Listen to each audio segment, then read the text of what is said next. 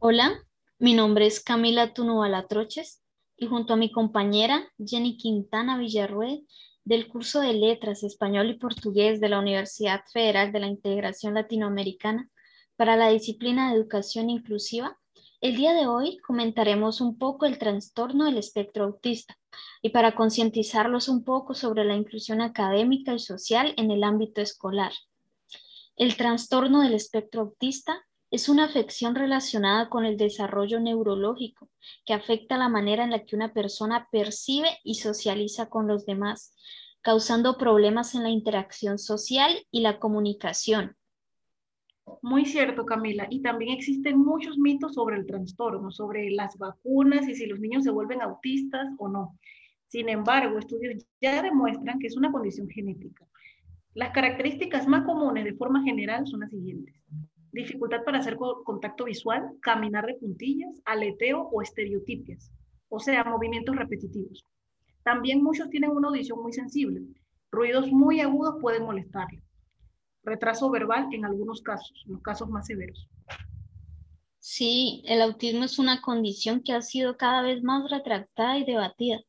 Son varios los personajes en series, novelas y películas con autismo como por ejemplo está la película Mi nombre es Khan, la serie televisiva de Good Doctor o El Buen Doctor, donde denota las capacidades del autista como su perfeccionismo para hacer las cosas, entre otras habilidades.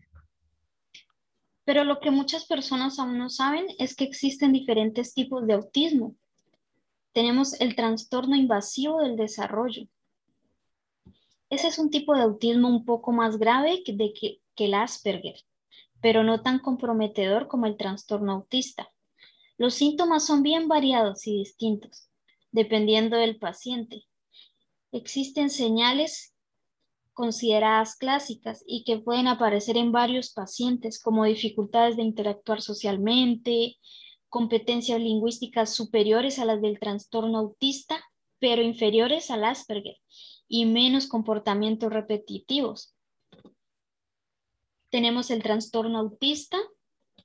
Eh, correcto, Camila. Y cabe resaltar, para hacer un paréntesis, que ahora comentaremos sobre el trastorno en sí, que está dentro del mismo espectro autista. Exacto. El trastorno autista es aquel que trae síntomas más graves y generalmente es diagnosticado a lo largo de la infancia. La capacidad cognitiva, lingüística y social es muy afectada y el paciente presenta muchos comportamientos repetitivos. Por eso, en general, el diagnóstico de esta condición ocurre en torno de los tres años.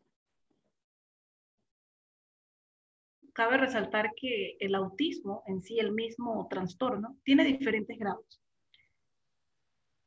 Lo tenemos el grado 1, donde la dificultad para, tiene mucha dificultad para iniciar interacciones sociales, dificultades en el intercambio, de actividades y problemas de organización. Sin embargo, son un poco más leves que los de los diferentes niveles. Y aquí encajaría lo que sería el síndrome de Asperger, el cual veremos más adelante. También tenemos el tipo 2 o déficit de las habilidades sociales, donde hay déficit de las habilidades sociales y verbales. Son mayores que las del primero. Aquí el autista moderado de tipo 2 tiene más dificultad en lidiar con los cambios y presenta comportamientos repetitivos más frecuentes. También está el del nivel 3 o tipo 3, donde la dificultad de comunicación verbal y no verbal es mayor, entre otras características. Es mucho más severo, por lo que el afectado necesita más apoyo por parte de los familiares o cuidadores. También cabe resaltar que dentro de cada grado de autismo se despliegan muchos subtipos, lo que lo hace un amplio espectro. Por eso no todas las personas con autismo o Asperger son iguales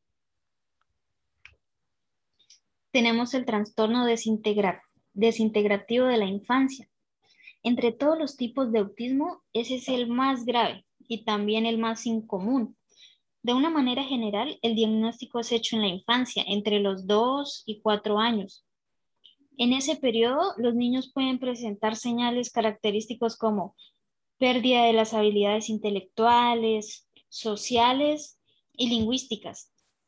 Y la incapacidad de poderlo recuperar. Y ahí vemos la diferencia de los demás tipos, que los demás tipos no tienen retraso intelectual.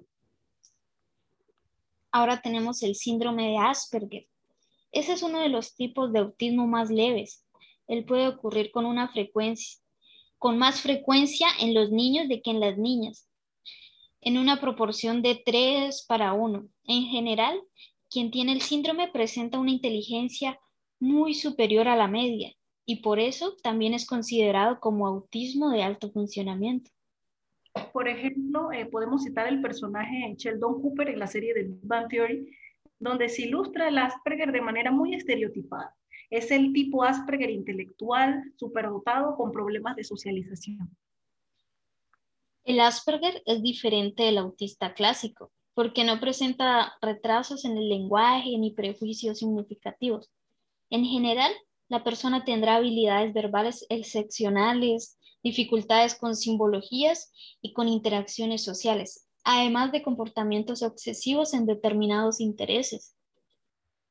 Por eso muchas personas son Asperger y no lo saben, porque lo confunden con un tipo de personalidad tímida. Sí, Jenny. Cuando no es tratado y diagnosticado en la infancia, el Asperger tiene más, más chances de desarrollar depresión y ansiedad cuando se es adulto. Exacto.